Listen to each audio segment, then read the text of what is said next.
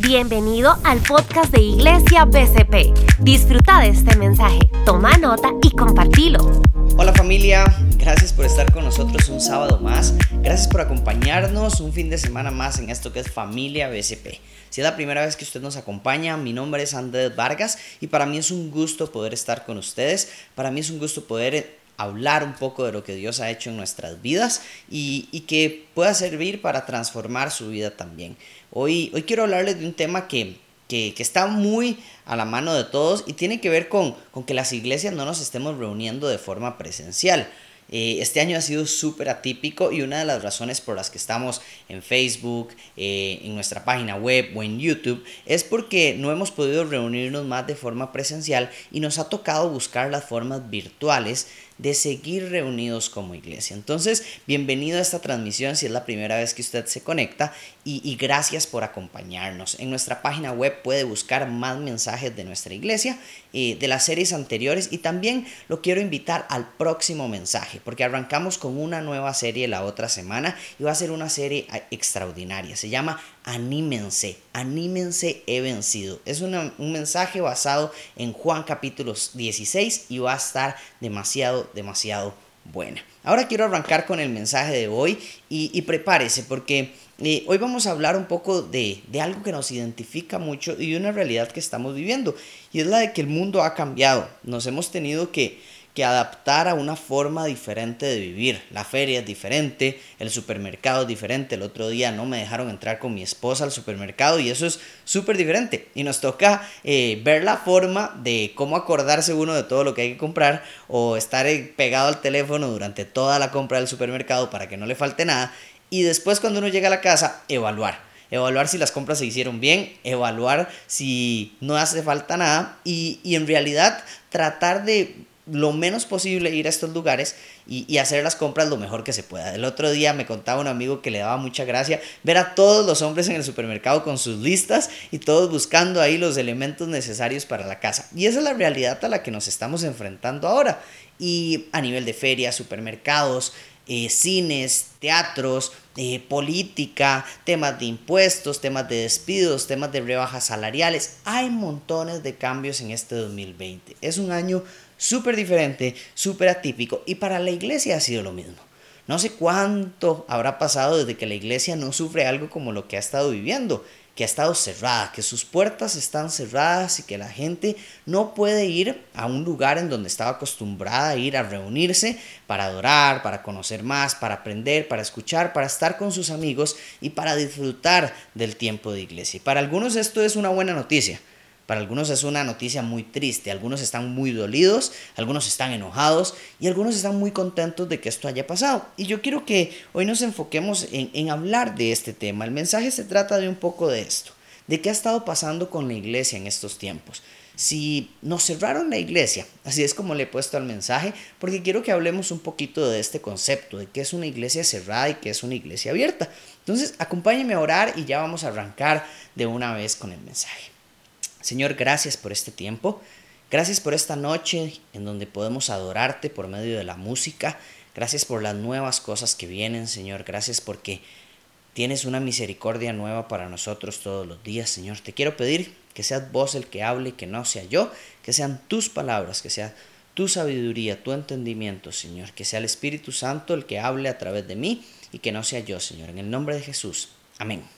Ok, acompáñeme a arrancar este mensaje. Quiero que hablemos un poquito de este concepto. ¿Por qué es que pensamos que la iglesia está cerrada? ¿Por qué tenemos una idea de que la iglesia está cerrada? El otro día eh, un amigo nos preguntó, hey, una pregunta, ¿cuándo vuelven a abrir la iglesia? Y, mi esposa se quedó pensando como, y, me preguntó a mí y nos quedamos pensando ahí como, hmm, ¿será que la iglesia está cerrada? ¿Por qué tenemos un concepto de, de que la iglesia está cerrada. Y el primer punto es porque tenemos una mala concepción de qué es la iglesia. Si esta es la primera vez que usted escucha algo de iglesia, prepárese, porque hoy vamos a hablar de qué es una iglesia y qué no es una iglesia y sacarnos algunas ideas erróneas que tanto los que estamos dentro de la iglesia como fuera de la iglesia podemos creer acerca de la iglesia. Entonces, lo primero que me doy cuenta es que cuando pensamos que la iglesia está cerrada es porque tenemos, tenemos un concepto equivocado de qué es la iglesia. Un un importante escritor de los Estados Unidos llamado David Kinnaman eh, hizo una encuesta hace algunos años. Y en su encuesta, básicamente su pregunta fundamental era, ¿cuál es su percepción de la iglesia? ¿O qué para ustedes es la iglesia? Curiosamente, eh, lo que más sonó en el puesto número uno, un 91% de las personas encuestadas dijo, la iglesia es un lugar anti-homosexual. La iglesia es un lugar de acusadores. La iglesia es hipócrita. La iglesia es algo pasado de moda. La iglesia está demasiado politizada. La iglesia está demasiado alejada de la realidad. La iglesia es muy insensible con los demás. La iglesia es aburrida. La iglesia es un edificio. La iglesia es un lugar donde recibo. Y la iglesia es un lugar que pertenece a ciertas personas. Este es el concepto que tenemos de la iglesia que es un lugar aburrido, que es un edificio, que es un lugar donde yo recibo, que es un lugar que pertenece a ciertas personas, que es un lugar donde hay hipócritas, que está pasado de moda, que está demasiado politizado. Este es el concepto que tenemos tanto dentro como fuera de la iglesia. Y, por esa razón es que nos damos cuenta de que el resultado de esta concepción es que pensemos que la iglesia está cerrada, porque tenemos un, un concepto muy diferente, diferente a lo que Dios dice que es la iglesia. Hemos cambiado la misión por la institución. Nosotros mismos, la iglesia cristiana, nos hemos equivocado en muchas ocasiones y hemos cambiado la misión que nos corresponde por la institución. Hoy veo iglesias más enfocadas en mantener a flote la institución, en mantener a flote su estructura, su organigrama, su administración, su forma de hacer las cosas, su tradición y su cultura, que la misión que Dios le ha dado a la iglesia. Y eso es lamentable porque terminamos generando esta mala concepción de que la iglesia hoy está cerrada. Porque confiamos más en que la iglesia es una institución y nos hemos olvidado de la misión. Hacemos lo necesario por mantener abierta la institución. Pero no hacemos lo necesario por mantener en pie nuestra misión. Y ahí hemos cometido un gran error. Cuando nosotros nos enfocamos administrativamente más en la institución que en la misión, estamos enredados. Cuando nos enfocamos más en nuestros los esfuerzos para mantener la institución que la misión, también estamos errados. Y a pesar de que hay miles de iglesias a nivel mundial, pocos conocen qué es el verdadero concepto de iglesia y por eso creemos que son edificios, por eso creemos que es un lugar, por eso creemos que es una iglesia de tantas personas, por eso creemos que tiene que cumplir con ciertas características de estructura y de forma para poder ser considerada una iglesia. Y entonces el resultado final es el de una mala concepción y por lo tanto hoy pensamos que la iglesia está cerrada. La iglesia no es un edificio. Porque la realidad es que la iglesia sigue abierta. La iglesia, la iglesia hoy sigue abierta. ¿Cómo sigue abierta? Si yo veo que el ministro de Salud mandó a cerrar todas las iglesias. No, mandó a cerrar todos los edificios donde se aglomera gente. Pero la iglesia sigue abierta. Y quiero contarle un poco qué es la iglesia para que podamos entender por qué estoy diciendo que la iglesia sigue abierta.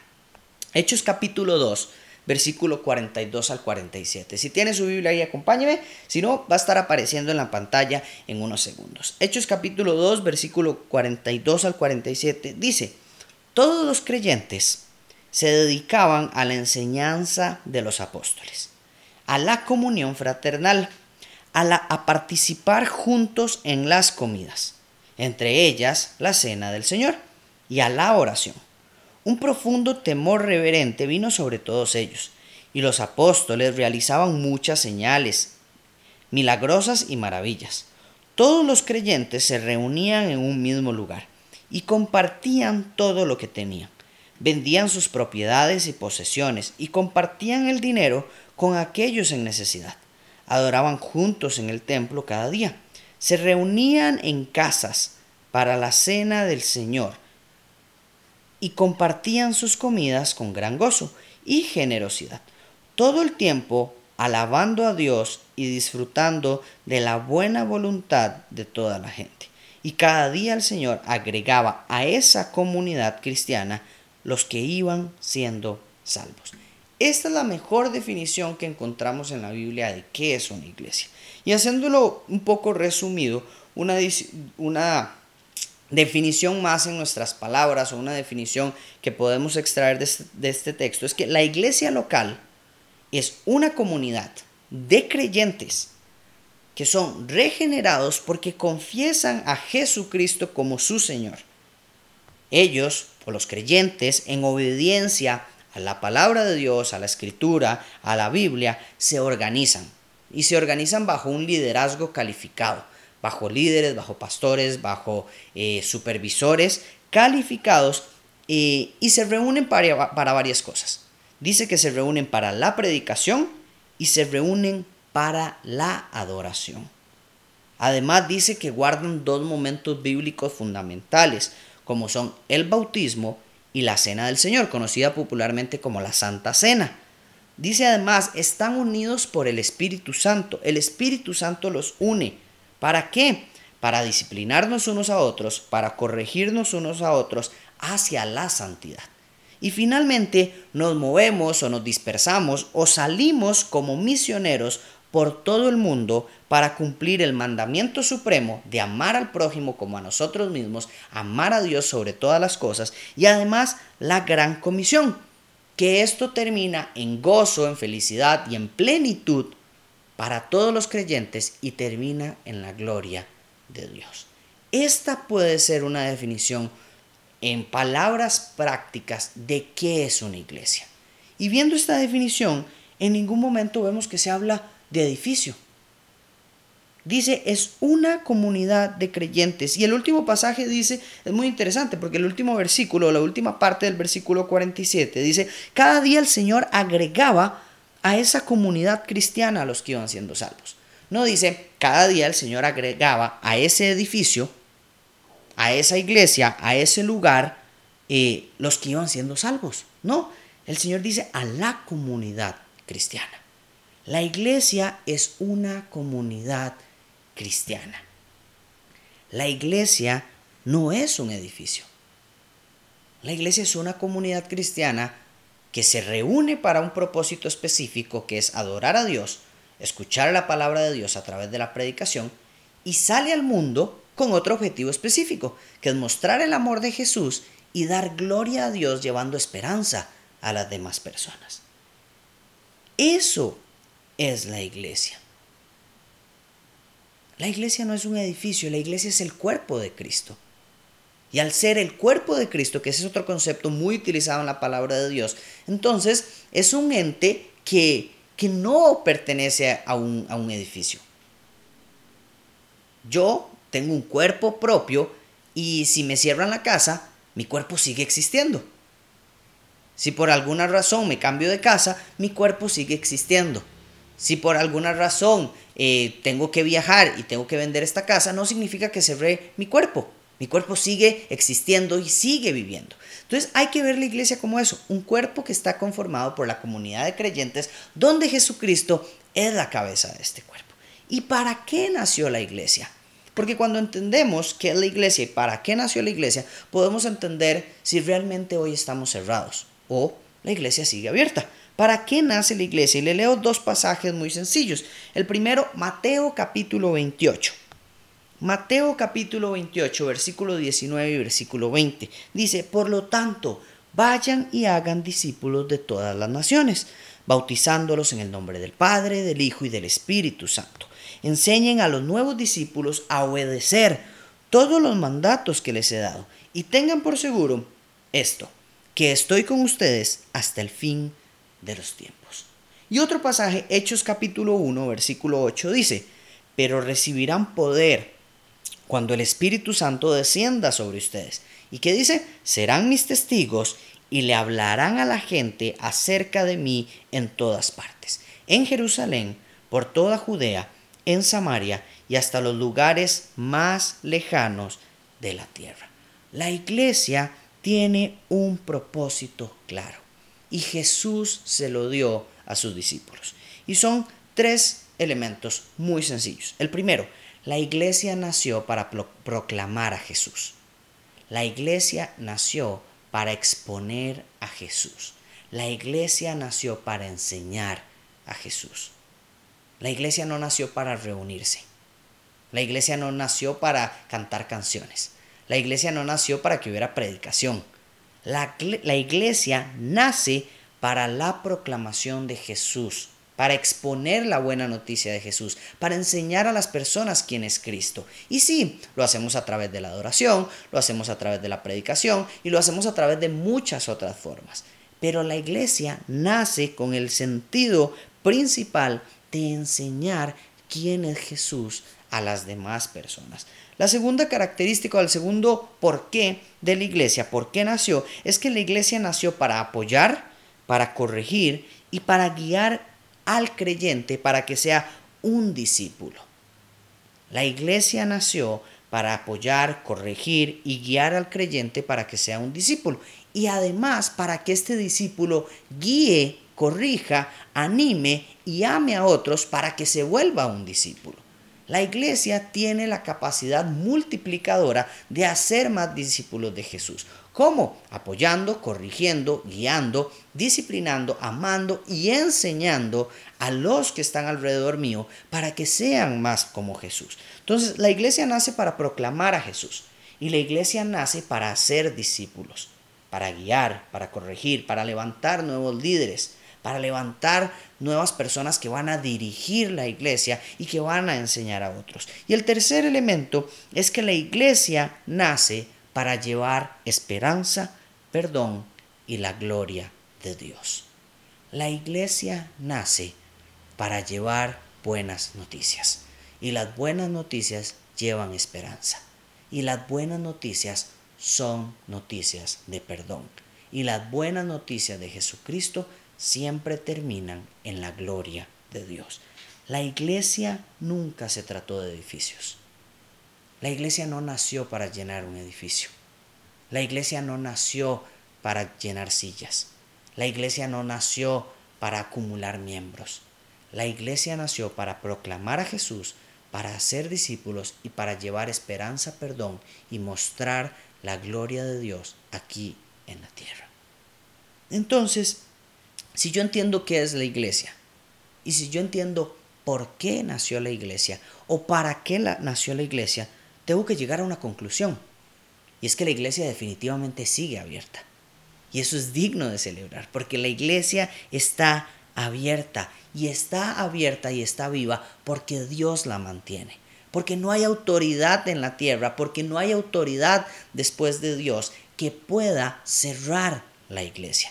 Y esto tal vez a algunos no les gusta escucharlo, porque desean que se cierre la iglesia. Pero les tengo una noticia, ni siquiera la muerte puede derrotar a la iglesia.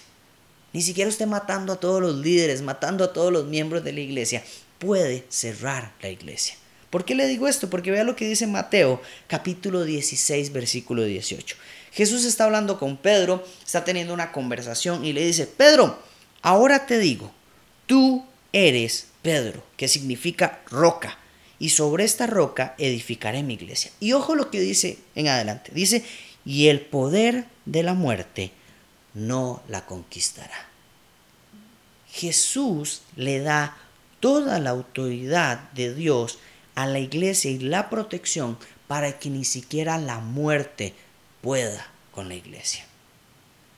No hay nadie que pueda cerrar la iglesia, solo Dios solo Cristo.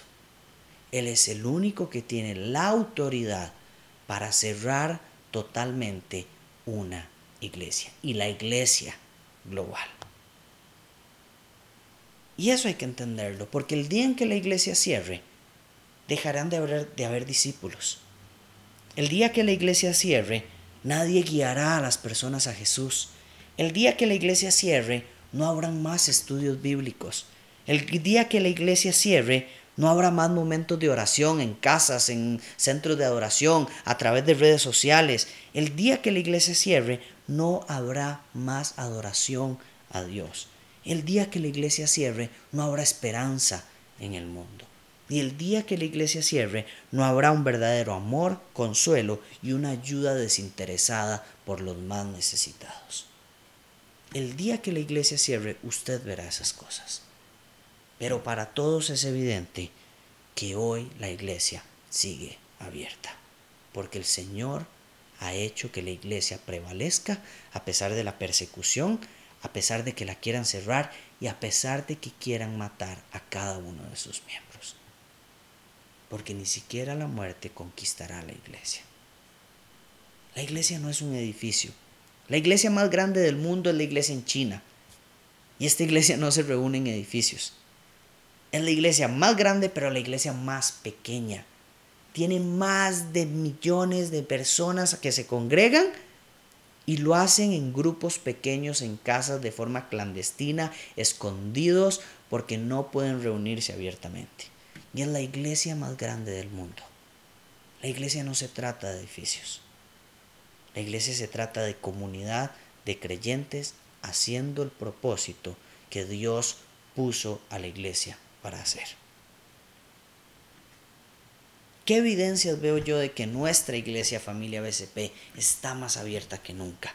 El otro día un amigo me dice, estaba demasiado lleno de ansiedad, estaba demasiado lleno de tristeza, tenía problemas familiares, eh, estaba teniendo problemas con mi esposa, con mi suegra, con mi abuela, con mi abuelo, con todo el mundo estaba teniendo problemas. Me sentía ansioso, triste y pude conversar con personas de la iglesia que me dieron paz, que me dieron aliento, que me animaron y que me dieron palabras de vida para seguir adelante en esta situación difícil. Esa es una evidencia de que la iglesia está abierta. Personas que no estudiaban la Biblia, hoy la están estudiando. Personas que nunca habían hecho un estudio bíblico, hoy lo están haciendo.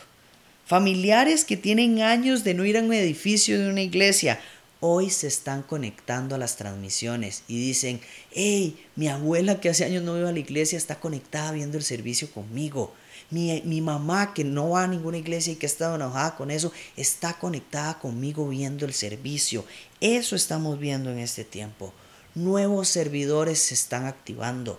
Servidores que tenían tiempo de no servir, servidores que quieren poner sus dones al servicio de la iglesia, se están activando, quieren servir, se están organizando, están creando nuevos proyectos.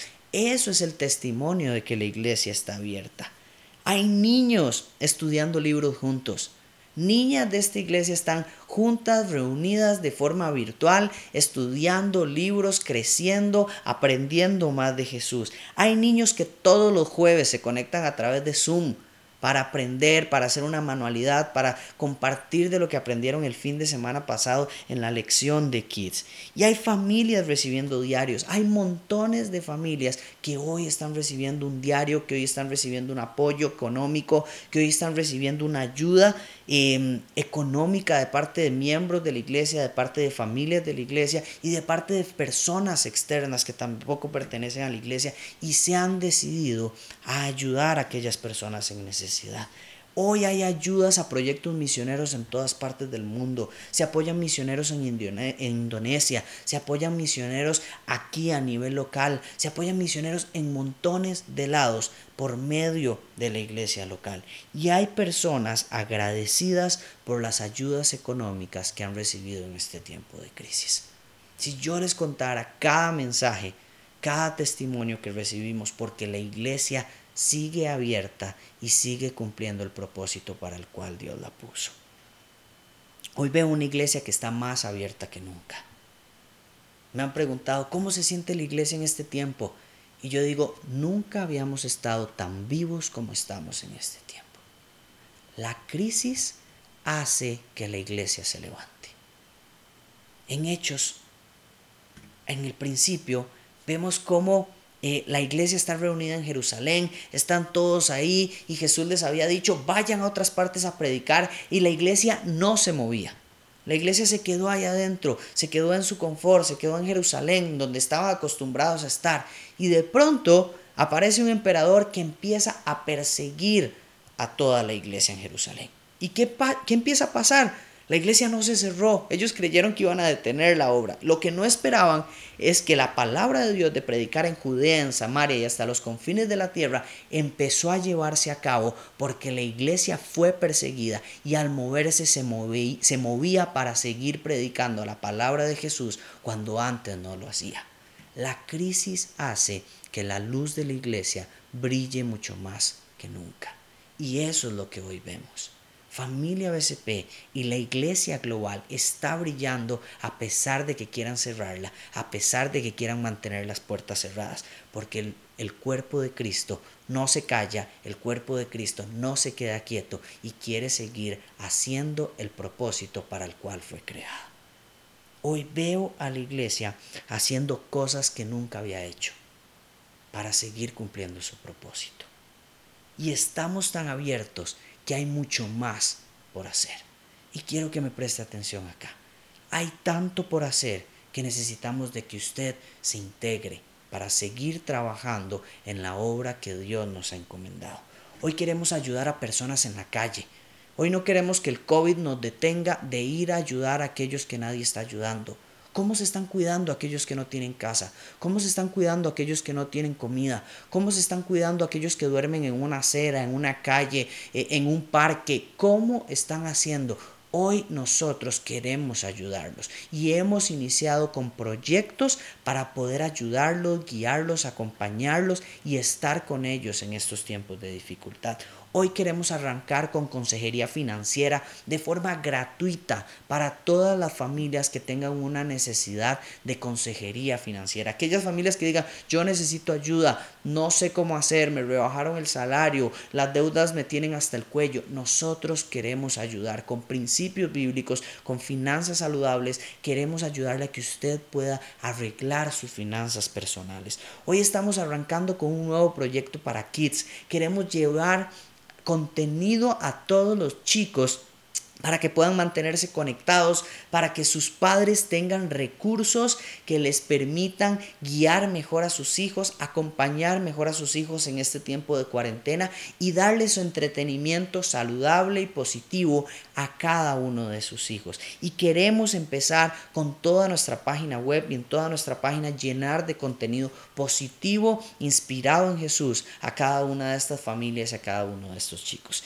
Y queremos también arrancar un nuevo programa un programa de Shift, nuestro programa de, de adolescentes, de preadolescentes de cole. Queremos, ya estamos trabajando en un nuevo proyecto donde estaremos desarrollando contenido entretenido, eh, activo, súper eh, bueno, demasiado chuzo y demasiado chido para que los chicos de cole tengan contenido en donde se sientan escuchados, guiados y acompañados e inspirados por valores positivos que los guíen a Cristo. Y finalmente estamos desarrollando nuevas producciones, nuevos videos, nuevas transmisiones, nuevas imágenes, nuevas tecnologías para poder llevar el mensaje de Jesús a aquellos que nunca lo han escuchado. Si usted escucha todo esto, no hay forma de que pensemos que la iglesia está cerrada. La iglesia está más abierta que nunca, porque Jesús prevalece y porque no hay nada que detenga el cuerpo de nuestro Salvador. La pregunta es, si yo entiendo que la iglesia no está cerrada, ¿seré yo el que está cerrado? ¿Será usted la persona que está cerrada y que se desactivó y se cayó y creyó que su propósito se detenía por estar encerrado o porque el trabajo cambió o porque llegó un hijo o porque algo cambió en sus circunstancias y usted cree que la iglesia se cerró y que ya no tengo nada más que hacer? Pues le tengo una, una noticia, la iglesia no cerró. Y quien cerró tal vez fue usted. Quien cerró tal vez fue su corazón, su amor al servicio, sus ganas de seguir activo, sus ganas de seguir cumpliendo su propósito.